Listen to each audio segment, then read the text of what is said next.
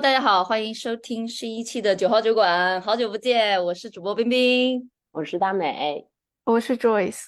这期节目更新好像跨越了非常长的时间。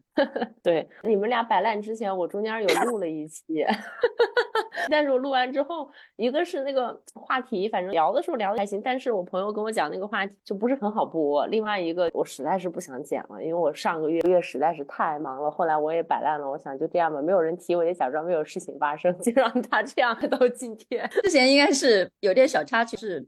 Joyce 有的是比较荡的时候，状态不是好，状态不是很好的时候，他要不干了，要退出，他没有时间做这件事情。我跟大美就慌了一批，说：“哎呀，三个人每两周更新一次，这种频率还可以，突然间变成一个月更新一次，哇，工作量受不住啊！”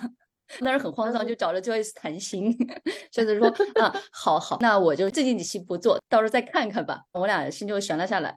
那自从 Joyce 这样子之后，大家肉眼可见的速度看到我们更新的频率下降了很多。我最开始大美还是很着急的，我那种真的是摆烂，跟大美发信息说：“哎，大美，下期该轮到我了吧？”大美说：“好啊，你有时间你弄吧。”然后我就说：“好。”我再也没有回复了。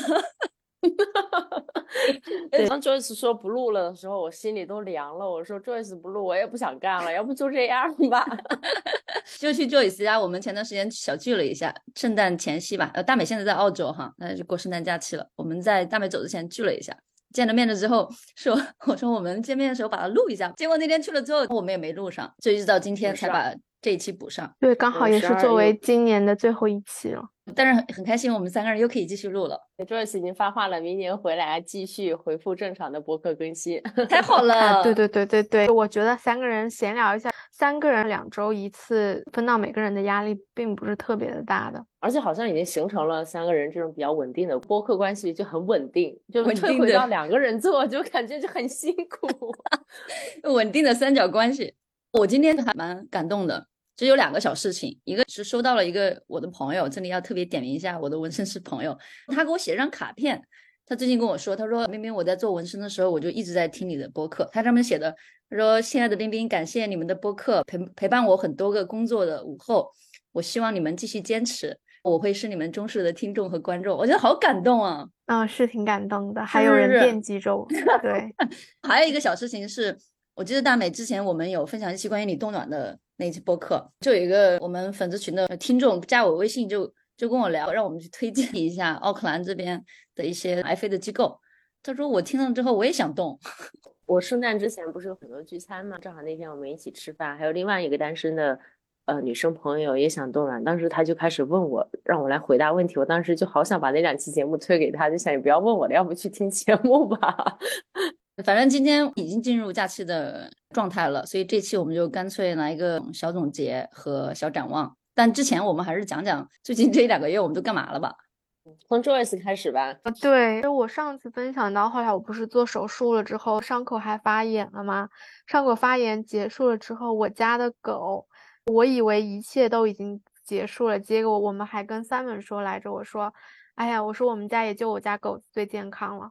于是呢，他。那个牙齿坏掉了，还做了一个根管治疗。嗯，Simon 的话，他也是去看 specialist，在我们有保险的情况下，排神经科的话要排到排半年。他手臂嗯莫名的痒嘛，就没有任何的。现在没有好，用一些外涂的药去把它，尤其是晚上的时候抑制住那个痒。他是完全手臂上就没有任何的东西，没有红点，没有什么，他痒。有一个家庭医生说可能是。神经被哪里被阻了，我们就去看了，所以就差不多。后来小狗做完根管治疗之后呢，我觉得一切就顺利了起来吧。我们后来还奖励了自己，就觉得自己下半年过得太难了，就也算是我给 Sam 的生日礼物吧。我们去了一趟斐济，去玩了一下，就回来，现在就感觉生活在正常的状态了。敢不敢说一下，在新西兰给狗做一次根管治疗需要花多少钱？哦，对，给狗做根管治疗真的比人做贵多了。我们大概是花了三千二百刀吧，但是还好有保险，保险给我们报了百分之八十，我自己付了百分之二十，所以还是比较可负担的。我那天还跟三本说，我说我们家狗子两岁嘛，就买了两年的宠物保险，从那个宠物公司都已经 claim 了将近一万刀了。哇，对，第一次感觉到保险没有白买，所以我之前就经常会嗯买保险，买了两年，觉得一直在交钱没有用，你就会不由自主的说，我这买着没什么用，我不取消吧。但是近一两年感觉就保险买的特别的值。人到中年，总有一些 飞来横祸没有办法控制的。对，我会觉得年纪大概三十多岁之后，尤其像三十五岁以上嘛，就感觉身上各种各样的小毛病都有一些。那时候有保险还是挺重要的。嗯，那身体要定期复查。回国还是可以体检一下。但是我觉得，就我之前不是发过你们一个网站，有一个叫 Ice Cream 嘛，它是可以做各种各样的体检，你也是可以可以通过家庭医生让给你开单子。我最近不是想做那个孕酮的检查吗？或者激素六项，我先是预约了我们家庭医生，但是我不知道为什么我又把它取消掉了。我想说。哎，天呐，我就要为了这么开一个单子，还要跟医生巴拉巴拉一大堆，我再去检查，还不如我就直接去那 ice cream 做那个验血的话，你是要付钱的。你想检查什么就检查什么。从嘉义这边你是要付嘉义的费用，我们这边嘉义费用特别的贵，验血又是免费的，我就不知道为什么，我就觉得要通过医生再去开个检查单子。就对我来说是一件比较困难的事情，我就还是比较倾向直接付钱直接验了。所以说身体健康还是靠日常锻炼啊，所以要要定期检查。嗯，那我这两个月好像又干了很多事儿，好像又没干什么事儿。首先我考试完了之后的第二天我就回国了一趟，回国了两周，因为我是很久跟家里人没有见面嘛，有四五年的时间，所以我这次回去主要看看家人，但是。比较意外的是有两点，一点我哥竟然也有十天的假期，所以他全程十天跟我在一起的。但是我们是到了上海之后开车，嗯，回老家，再从老家开车回来。我会觉得是我这么多年很难得的跟他在一起相处的时间。那我哥哥大我六岁嘛，开车的时候我们就聊了很多小时候的事情啊，聊了很多对家人的看法，聊了很多对婚姻家庭的看法，还有自己。当然，他也给我讲了很多呃孔子佛教 玩意儿，所以对我而言蛮难得的，还蛮开心的。还有一个，我其实回去没有见任何的嗯朋友啊、同学啊，因为我时间很短嘛。但是我到了老家之后，有有待几天，我就见了我一个同学，那这是我初中同学。见完他之后，人他就发了一个朋友圈，哇，第二天就开始搞初中同学聚会。后来呢，我们有一个初中的特别好的几个朋友，五个人，现在是天南海北，一个是在老家，一个是在青岛，一个是在深圳，一个。还在之前在英国，刚刚回到回到广州，好多年，真的十几年不见面，是不是要见一下？我说我真的没时间，但是呢，大家还是就一个晚上就飞都凑到长沙了，大概总共就只有八个小时。我一个深圳的那个同学，他是头天下午五点钟到，第二天一早七点钟最早一班高铁走了，所以我们当天好感动啊，真的很感动。还有一个从青岛的，也是有两个孩子的妈妈，把孩子放下，我飞过来，我们一起就吃了一顿夜宵。吃完夜宵之后回酒店，大家就躺在床上聊天，就跟初中的感觉一样。但是每个人都 变了，就社会的角色他融入挺多的，所以这种时间很恍惚，最难得和感动的。嗯，当然我也还做了一些什么，换了眼睛啊，弄了牙啊，终于牙的附件终于取掉了。我还做了一个固定器，我也做体检，做了这种日常事务的一些事情。激动是第一天我到上海的时候去坐地铁，当时人就觉得有点不太会坐，还要扫那个码嘛。我还记得跟你们分享一下，在地铁上面那个播音就说，就注意脚下的缝隙，嗯，请不要看手机，就一直在播，请不要看手机。我就看了回顾地铁站和地铁上的每一个人，所有人都是这样这样看手机。我也喜欢看人。有时候偶尔会看到一个跟我四目相对的人，哎，我看到你了，你看到我了，那人说神经病啊，就那种眼神，就是我很想交流。你讲到看手机，我在斐济的时候我也有，我们因为都是定时吃饭嘛，那个酒店它是包了你的饭菜的，我也看到了一对中国 couple，他们俩吃饭的时候一直在看各自的手机，我就想说，那你俩来度假干嘛？对我，我是会觉得节奏快嘛，大城市嘛，生活压力有点大，就是会有点麻木。那我就想到以前的自己好像也是这样，我还是赶着早高峰，赶高峰人挤人，人贴人啊。之前北京不是还有地铁推手吗？大美应该知道的，北京 是不是？我之前就被推上去过，因为我们以前在广公司上班很晚嘛，就大概十点多才上班，所以我我一般是不会赶上早高峰的。有一次我也是约了医生去看牙，要早晨很早去赶地铁，我就站在那个地方。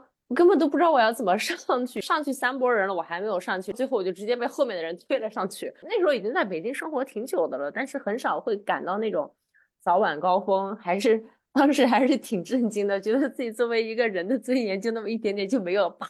一下就给我推了上去，现在想想还是 挺可怕的，呃，但是没有办法。嗯，今年还发生了一件大事，之前捂着 没有讲，藏着掖着，现在可以分享了，好激动啊！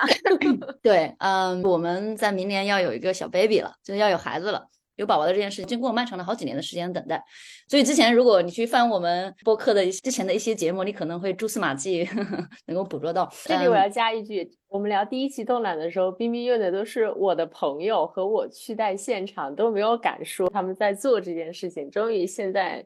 Settle 了就对，因为是稳定了嘛，现在已经有好几个月了，所以 我跟我的另外一半在一起非常非常多年，大概十几年的时间，但是呢，都还没有被他们的家庭所接纳。但是因为这件事情，由于 我们有了小宝宝，一夜之间我就进入了家庭群，升级了，你知道吧？在家做牛做马十几年，终于在这一刻得到了。家庭的认可，所以我觉得这个这个对我而言是一个很大的变化。当然，这也是我明年最期待的一个事情哈。生活将进入到另外一个新的旅程。所有同性家庭最终出柜的唯一之路，生孩子就被父母接受了。我身边的有一对朋友，他们在一起很多年，我都没有跟家里说，双方父母从来没有见过对方，这么多年了。因为要生孩子这件事情，哎，不行了，得要一边的父父母帮帮忙。这么多年都没有来新西兰玩过，父母就来了。来了之后，这怎么办呢？那得住一起，你不可能说还是室友啊，还要生孩子带孩子，对吧？但是我就决定出柜了。我说你真的想好了吗？我很担心哎，因为都没有见过，你只要住好几个月的时间，你怎么相处啊？在一起很多年的这种父母，有时候跟孩子们在一起相处都会有很多矛盾，很担心。他说没事儿，我搞得定。结果下了飞机到家里十五分钟，立马接纳了，完全接纳了。回家之后去散步，手挽着手，你知道吗？十五分钟搞定出柜，天呐，不敢想象，十五分钟搞定了过去大概十多年的这种担忧。所以说孩子还是挺重要的，对吗？对，还是出柜的唯一解药。我跟你说，我觉得很多男生，男生 gay 的家庭也是一样的。我昨天，我正好在澳洲嘛，跟我在这边的一对 gay couple 朋友，昨天我们一起吃饭，我喝了点酒。他们也是有很多一样的烦恼，烦恼各式各样，但是最终他们都是觉得最后可能有孩子才是 最终能够被接纳的这个唯一途径。Asian 啊，我说的是 殊途同归。所以最近我就在家里做油漆工，已经快搞完了，想把家里重新再粉刷一下，迎接小朋友、小生命，真是充满期待呢。对，我们也没有特别期待说我们非要有个孩子不可，只不过他他来了嘛，他就成功了，我觉得挺幸运的。记得特别清楚，那天要去做血检检查。你有没有怀孕？有个单子说我们是周六要检查，那单子就放我桌上，但是我们都以为是周天，结果到了周六之后，因为这里周六下午稍微晚一点就验血的地方就关门了，嗯，他的手机就收到一条信息，提醒你早上七点钟就要去验血，那时候我们到十点钟才看到这个信息。说验还是不验？我说试试吧。今天能拿到结果的话，我们那个机构就会比较好判断。当天还是验完了，第二天的时候才知道结果。我 partner 他就说，如果没成功，我今天就要喝奶茶、吃汉堡，我还要吃很多垃圾食品。结果到那天成功了，我俩说，哎，好呀。就默默的做了几分钟，要去消化一下，消化一下这个事实。对我觉得心态上有很大的变化吧。我们终于要从一档女性闲聊播客变成亲子播客了，对吧？对，终于要升级了，还是来到了这一天，逃不过吧？那大美呢？大美，你来讲讲你最近糟心的事儿吧。我上一次聊应该是房车的时候，还是挺高高兴兴的去南岛玩了一圈回来哈。进入到十一月、十二月，我觉得这是我历三年来过得最差的两个月。真的太差了，差到到现在，我有时候还要平复一下我的情绪。十一月，首先因为本身是我爸妈要来的，结果我爸先动了个小手术，就推迟了过来的行程。那由于我在他来之前，大概有三四个月没有干过任何的 gardening，就说所有的活儿本来都是留着给我爸来的，什么除草、剪枝、刷墙，还有收拾后院，甚至包括。我们家楼下一些 driveway 的一些脏东西我都没有收拾，整个家看起来就已经很很乱了。结果当时知道他不来了以后，十一月上半旬，我几乎整个一个月吧都是在收拾家里，每天上班的间隙，周末我都是在干所有家里的活，包括还找人把家里的外墙做了全部的粉刷。感觉自己一个月都搭在这个房子上，嗯，基本上很辛苦，真的干了很多很多这种活，还要花钱。我刚刚听大美说，我爸动了一个小手术，结果他话锋一转，并不是担心爸爸身体恢复，爸爸不 来了之后，担心自己的情绪，担心自己有很多活要干。对我当时真的就是一想到我爸要来，我就其实还挺期待的，我就在想啊，他来了可以给我干这个干这个干那个干那个，我都安排好了。我当时就在想，我甚至想做一个优先级，他来了要先干什么，就是想把家里这些活都帮我搞一搞。哎，结果没有办法。后来我妈跟我说，她说是谁的活就是谁的活，逃不掉的。不过搞这个活你 enjoy 吗？行，嗯，我挺喜欢干一些体力劳动来放松的。嗯，但是有一些像刷墙这种实在太高了，因为我们家有七米高，两层楼，所以我我是不敢上去的。我本来不是还跟你取了经。找你借了那个打磨的那些东西，想回来自己先试一下。还在 YouTube 上学了怎么给它刮那个腻子、抹皮，怎么打磨、怎么刷。当时已经迫在眉睫了，因为还要在下雨之前想做完。当天我就决定，我还是花钱吧。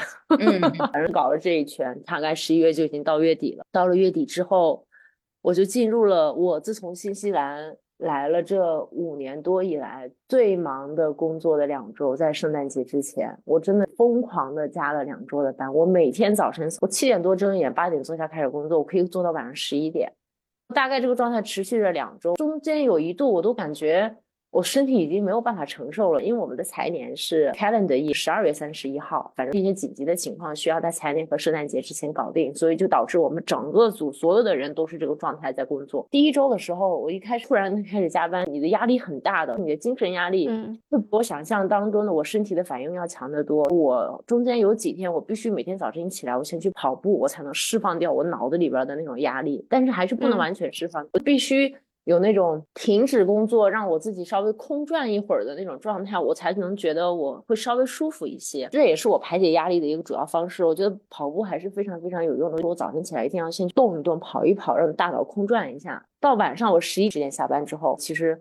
你已经很累，很想睡觉了，但是你大脑没有办法停止运那个状态，我也很崩溃。当时那几天晚上，我每天都是开了那个呃老不休长老，他们其中一个主播不是做那个瑜伽教练嘛，他们会有那种 Yoga Ninja 那种有点像冥想帮助你入睡的。因为我脑子不能够放空，所以要让他停止想事情，我就要让他 follow 另外一条线的人在讲的事情，所以他会念那种帮助你睡眠的类似那种 那种瑜伽，说类似于什么闭上眼睛，打开身体，让你的意识。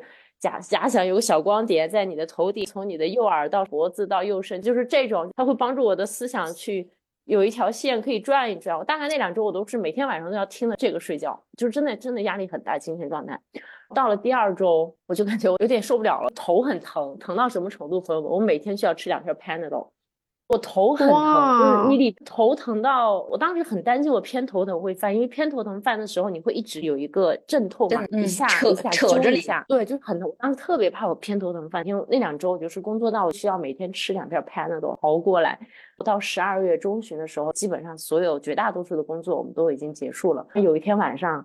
到十点钟我还没有吃饭，正好那个室友什么回来嘛，就给我带了一份炸鸡。带了炸鸡，我就想那个倒一点 Perry Perry 的那个辣椒酱上去，我就在那倒那个辣椒酱。吃到第二块的时候，我就拿起啤酒直接浇在我的辣椒酱上。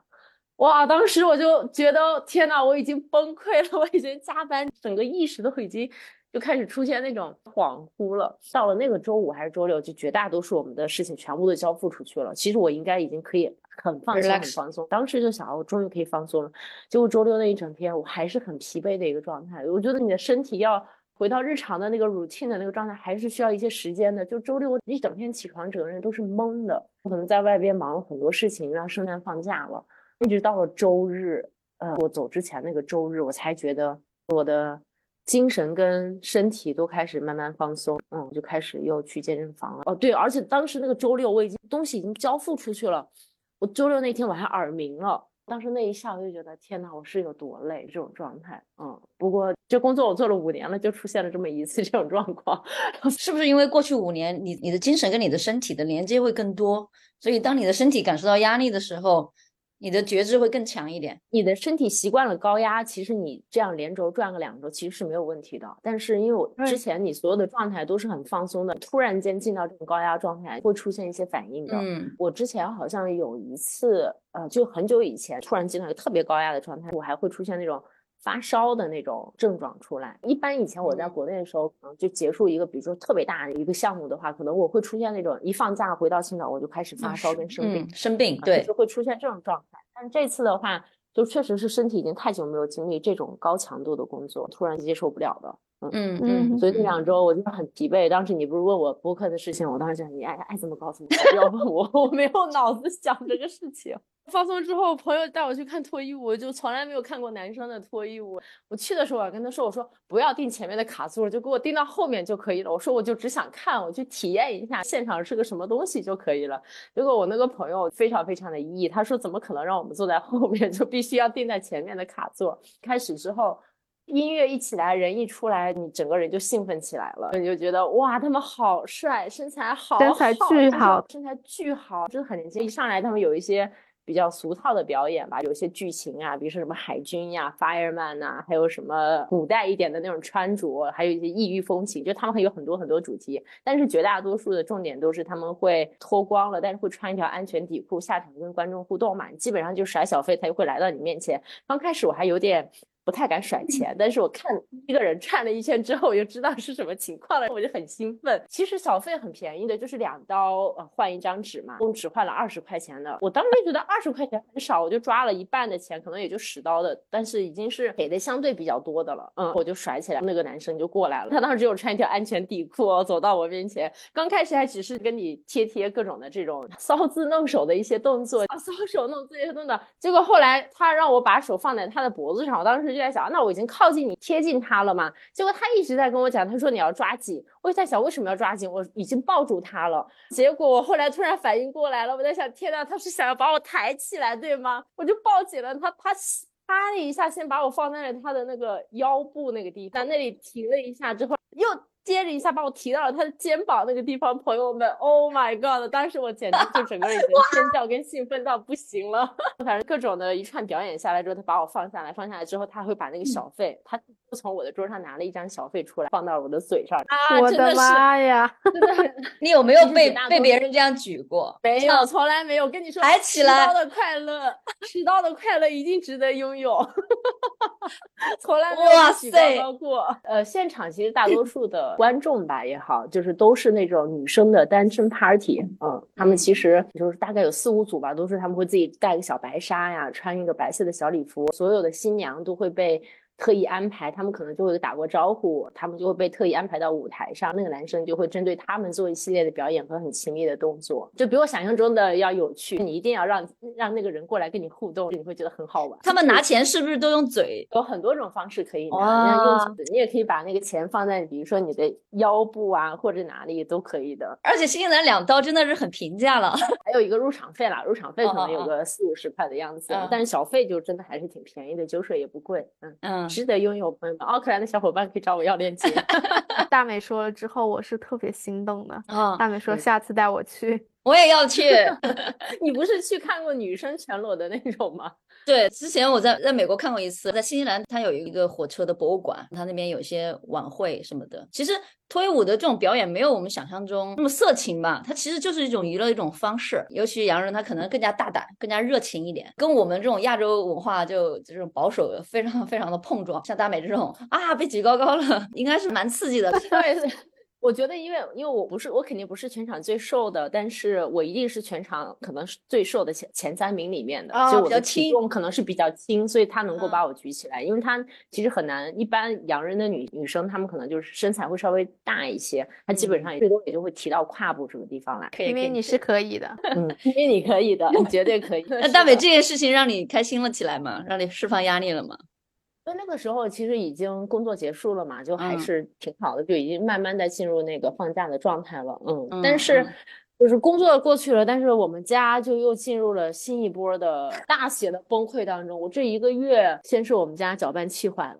搅拌器坏了，正好因为我要换马桶，就找了一个水工过来，可能又花了几百刀，斥巨资做了一次硬件的更新。没几天，洗碗机的门又打不开了，灶台也就是那个火可以点到，但是它没有办法停住。哎呀，当时我就在想，这我应该找什么？也不是水工的活儿，也不是电工的活儿，这该怎么办？后来就从网上找修电器的人，嗯，这种上门费又至少是一百刀，会不会修，反正你要先花钱，他才能上门。啊，又花了几百块钱把这些东西都给修好了。我都人到了澳洲，今天早晨跟我说家里跳闸了，停电了，放假了，朋友们，我电工说 hand over 了，来不了。电工都已经开始放假了，都已经 over 了，来不了。反正很衰，很衰，衰到我，我会在想，天呐，我明年才本命年，我不会已经提前开始衰了吧？感觉 Joyce 刚衰完，现在就到了我这边开始衰，这是本命年前的预热。本来我还在想，那个要不要那个买一点红色的东西避避邪？我在想，我好像也没有这么迷信，应该不用吧。后来那经过这一个月，我觉得决定让我妈二月份过来过年的时候，像给我带。那个之前冰冰不是说他没有买那个红内裤什么的，我准备给我妈寄点红色的装备，让她给我带过来。对你反正内裤是要穿的嘛，你就穿红色，穿一年，你也没有额外的投资。而且关键是我那个红内裤穿穿了两年，质量特别好，是吗？别人都是岁月静好，我们波澜起伏。那你们新年有什么假期的计划？嗯，我的话应该我就在奥克兰过圣诞，应该就在奥克兰。之后的话会带我们家狗去露营一下，因为我家我我买那特斯拉，我买了它那个床垫嘛，露营我已经买了半年了，从来没有露营过，就想说去周围露营一下吧。今年也就待在奥克兰吧，对，毕竟你们刚去做了一场奢侈的斐济之旅，不需要再出去玩，在奥克兰待着吧。过去的这一年。一想到这不能去那儿不能去，他又看到你们去这儿去那儿，我心里那种羡慕。你到时候有了孩子之后更加了，真的真的。但是我们还是因为他现在是五个多月，还是比较安全期嘛。之前在去徒步的路上，有一个孕妈妈是五月的时候走了三天的徒步的线路，我觉得很。我记得我记得他哥哥长得超帅，还长得超美的那个啊，就是还是能去啊。杨仁就身边的一对朋友，他的孩子大概小六个月，六个月的时候就已经去。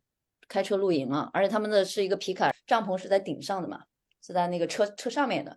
六个月的时候就已经出去了。那我们还是想要不要尽量的让他去改变我们太多的这种生活方式。对他可以跟你一起。这次元旦的时候我们也去露营，还想去做一个卡亚克。卡亚克我倒是觉得有一点危险，但是露营我觉得还行吧。我咨询了一个卡亚克公司，因为我们是 guide 的。一个 tour 在那个卡尔曼德那边，那个我去过，不知道怎么样，去的是不是一个？但是我我去过卡尔曼多那种 guided 的 kayak tour，大概四个小时吧，好像是全程。有点累，就是但是还好，危险程度倒是不用特别担心。浪大吗？当时浪有一点，另外一个就是我们当时八个人还是六个人一个组，两个人一组嘛，就是一个一个 tour 大概可能会有八个人左右。但是我们其他那些那些组，因为都是老外，他们的体力跟划船的水平要比我们好很多。我们为了要跟上那个速度，要比平时要划的更努力一些，会有一点点累，因为你要保证你能够跟得上整个大部队的速度。嗯，我们那年去卡库拉的时候，你们去关机，我们去卡亚克，就是一个大孕妇加上一个小孩子，再加上一个爸爸，那边也做了，我我感觉还行吧，我们试试。嗯，但如果不是那种线路特别长的就还好。当时我们去那个，我觉得线路稍微有点长，因为他要走走很长的一段，他为了带你看那种海洋生物嘛，所以他会去到稍微远一点的地方，中途他会让你在一个沙滩上休息，给你煮咖啡什么的，给你一些吃的喝的。嗯，休息完之后，你再接着上路，再滑回来，嗯，就是体力上还是有一点点挑战的，没有那么的轻松。但是这个再再看看，挺好的，就是只能再继续深度探索新西兰了。对，还是羡慕第一了。嗯，大美呢？大美是在澳洲探索一下未来的生活机会。对，有点这个意思吧。我现在墨尔本待到月底，就墨尔本来过很多次，但上次下雨就让我对这个地方的印象变得不是特别的好，天气实在太差了。冬天，但这次来这一周天气都很好，我就觉得哎，墨尔本又好了，就觉得还挺好的。去朋友家过过圣诞，过过平安夜，在城市里再转一转吧。就月底我就去悉尼了，在悉尼跨个年，准备去看一下大城市的烟火，跟我们 Sky City 的到底有什么不一样？每年放烟火的时候都吵得不可开交。不过 Sky City 的烟火我一次都没看过啊，我看过一次，我觉得就一般，跟国内没办法比。我觉得跟悉尼也没办法比吧。悉尼没办法比。Darling Harbour 随便一个周末放的烟火都比 Sky City 要好。对啊。不一样了，Sky City 是企业出钱，它自己的重量能够承重的弹药是有限的，所以它能放出来的也是有限的。嗯。悉尼这边都是政府行为，他们又是在桥那边去放的，所以它承重啊、设计呀、资金的投入都不一样。嗯。那我们来聊一聊那个明年的新年展望吧。我可以先说，因为我每年都会跟我的朋友们一起做那个年度总结嘛，这个我之前提过的。去年嘛，我记得当时聊完之后，那个趁早还给我们的听友分享了那个小礼物。今年我在我来澳洲之前，我们三个人又把那个今年的总结做完了。就总结做吧，就还好。嗯，总总而言之是平平淡淡的一年。但是其中有一个问题，其实挺卡住我的。对于我二零二四年想要什么样的生活，有什么展望，我是卡住的。我不知道，我觉得挺可悲的。我说实话，好像进入到了一种生活，好像一切都还挺好的。但是想要有什么大的改变吗？我不知道我能做出什么样的改变，或者说我想要什么更新的生活和有什么期待吗？没有，我不知道这个问题是我卡住的。我可以有发自灵魂的拷问，问一下你们两个。冰冰可能会有，因为毕竟明年宝宝要出生。问一下 Joyce，我也不知道。我今年完全只想把二零二三年过掉去，二零二四年我真的是没有什么打算吧，就觉得是挺悲伤的。我我也是一样的心情。嗯，其实我是期待是能有个小孩的，但是呢，你不能有这样的期待，因为你期待越大，你失望越大，所以你只能说我没有任何期待。我觉得有小孩这件事，它是一个确定性的东西在那里。我还是想要去做跟碳减排、呃可持续，还有这种像 life cycle 相关的东西。所以我希望我明年能够开始往这个方向，这是我自己可以去努力，然后打开新的一个方向的事情。另外一个，估计明年小朋友也有。到下半年也有大几个月了，我们能带他一起出去，类似于像露营、滑雪啊，尝试着滑雪。六个月就去滑雪，你这也真是。但是听起来还是很城市充满期待的新生活，特别的有一种让人激动的感觉。我和大美就感觉像另外一种躺平一样，说啊，那又又是另外一年了。不要有期待，可能有更多的惊喜，谁也。不知道呢。我上我今年上半年五六月那会儿不是就很想离开新西兰吗？我不知道我今年会不会想要搬来澳洲生活。我之前那一阵子就很想，我就感觉我都已经下定决心了，就感觉好像啊，明年就一定会过来。但是到了年底了，好像又进入一种就觉得在新西兰感觉也挺好的。但是这种温水煮青蛙的状态，我也我也说不上来。嗯嗯嗯。大美不是还要去欧洲吗？那你不期待吗？我还没有去过嘛，所以去肯定是期待的。嗯，但是总体来言，对于生活好像并没有什么特别大的变化。有可能他去了欧洲之后，哇！你记不记得 Joyce？好好呀，不想去澳洲了，来欧洲吧。呃，呃，分享一下 Joyce 跟 Simon 今年还去了法国，对不对？对，我们去了趟欧洲。其实我们今年整体的上半年是过得很幸福的，就是 Simon 妹妹和妈妈从英国过来嘛，我们一起出去玩了。再后来，其实二月份我们一起去了 Milford Track 徒步了一下。再完了之后，年呃年终的时候，我回趟国又去趟欧洲。其实去了挺多地方的。只是后半程的时候，就是惨的有点惨。特别好的一点就是他们从欧洲回来，我们请大家吃饭。吃完饭，Simon 跟 Joyce 来循环播放，在投影上面循环播放他们拍的一些照片、旅游的体体验。虽然照片拍的不怎么样，但是他们在绘声绘色跟我们讲，我们今天去了哪里，在哪哪个建筑物上面拍了什么照片，那天发生了什么故事。去那个隧道的时候，那真的是，对我我现在想起那天晚上来，我也觉得特别好。因为通常比如说你跟朋友 catch up，他们讲出去旅游回来给你讲，你大概都是只能靠脑脑海当中去想象和听。但是那天配上那个视频，还有那个照片，照片我就很有感觉。大概我就好像不能说跟他们一起去过，但是就是那种大概知道他们在那边是干了什么什么。状态，嗯，非常生动的一个分享。那个酒店非常的古老，有多少年的历史？他如果只是跟我这样讲的话，那我就是这样。但是他把那个照片一摆出来，我就很很直觉的感受到，哦，那你这个南法的酒店为什么这么好啊？原来是这个样子的。他们去那个呃《权力游戏》的那个拍摄地，不是那个小镇子，特别。